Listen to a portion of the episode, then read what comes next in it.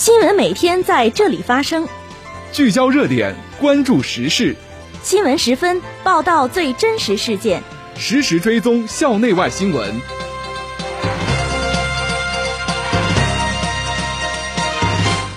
听众朋友，下午好，欢迎收听今天的新闻十分。今天是二零二二年十月六号，星期四，农历九月十一。今天夜间到明天白天，聊城地区天气多云，气温八度到十七度。首先，让我们关注历史上的今天。一九八五年十月六号，全国第一届青少年运动会在郑州开幕。一九九五年十月六号，天文学家发现太阳系外第一颗行星。这次节目的主要内容有：聊城大学在省高校心理健康教育月评选中获佳绩；聊城大学在中国大学生计算机设计大赛中获佳绩；中科大研制出全流程机器化学家。中国代表在联合国人权理事会发言，反对干涉柬埔寨内政。下面请听详细内容。首先是校内新闻。近日，我校在2022年山东省高校心理健康教育月的四个评选展示项目中全部获奖，荣获省一等奖两项、二等奖两项、三等奖两项。我校历来重视学生的心理健康教育工作，积极推进教育成果的转化。据悉。此次省高校心理健康月评选活动中，共评选出携手同行优秀心理辅导案例一百零七项。为贯彻落实二零二二年山东省高校心理健康教育月展示活动要求，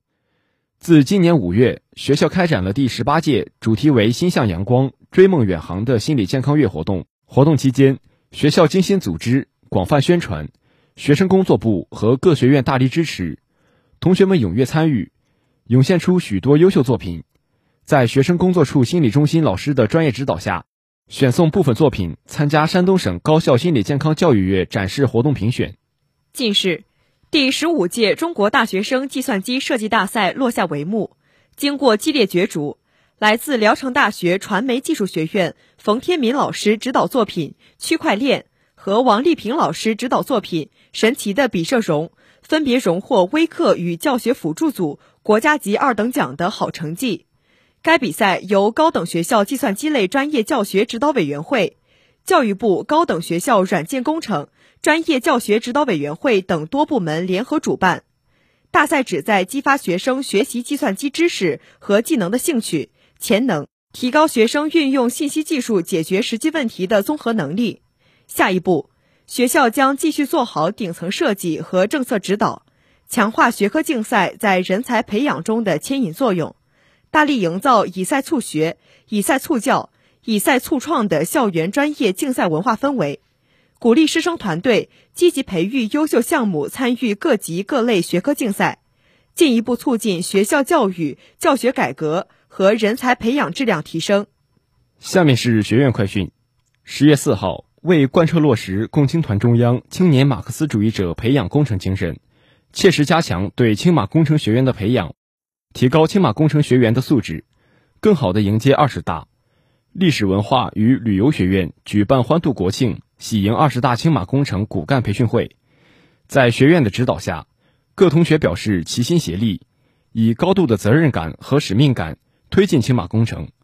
传承无产阶级革命先辈的志向与精神。十月三号，为丰富同学们的校园文化生活。进一步加强大学生心理素质建设，培养积极阳光的心态。生命科学学院于线上举办了“心向阳光，千里送情”主题活动。本次活动的顺利举办，不仅使同学们了解到了舒缓心情的方法，进一步强化了同学们对于健康心理的重视，而且有利于同学们坚定理想信念，以更加积极的态度面对以后的大学生活。近日。建筑工程学院第六次学生代表大会暨第四次研究生代表大会召开。此次大会充分展示了青年学生朝气蓬勃、开拓进取的良好精神风貌。新一届学生组织将在学院党委的正确领导下，在学院团委的具体指导下，从全院学生成长成才的需要再次出发，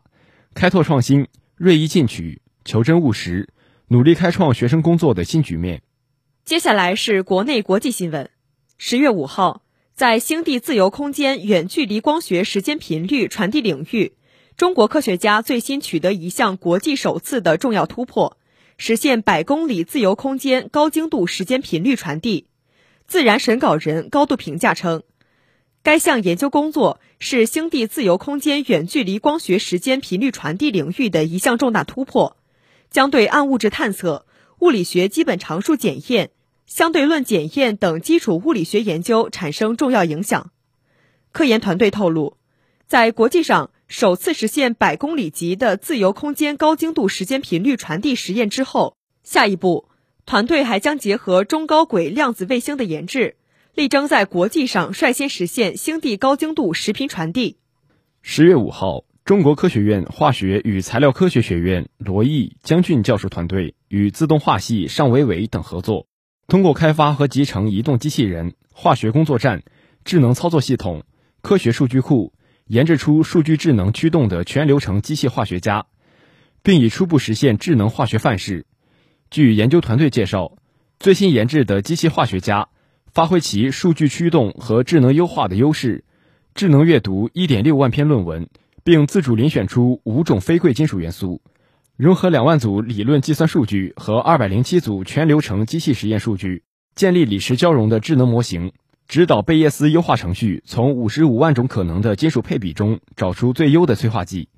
让智能模型融入底层的理论规律与复杂的化学实验演化，使机器科学家更加理解化学，更加擅长化学制造。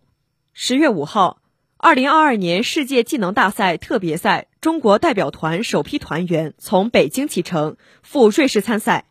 瑞士此次共承办十四个项目的比赛，中国将参加木工、精细木工、家具制作、平面设计技术、印刷媒体技术。电子技术等六个比赛项目，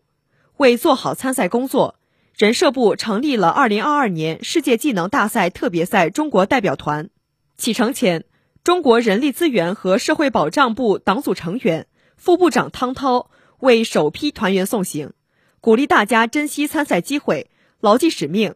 在确保安全的前提下全力以赴，力争取得优异成绩，展示中国技能青年良好精神风貌。出征团员面向国旗，齐声喊出“征战誓赛，奋勇争先，顽强拼搏，为国争光”的出征口号。十月六号，美国太空探索技术公司的载人龙飞船在佛罗里达州发射升空，将来自美日俄的四名宇航员送往国际空间站。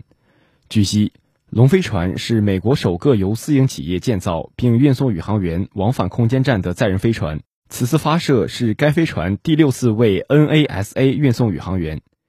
NASA 称，执行任务的四名宇航员将在国际空间站工作六个月，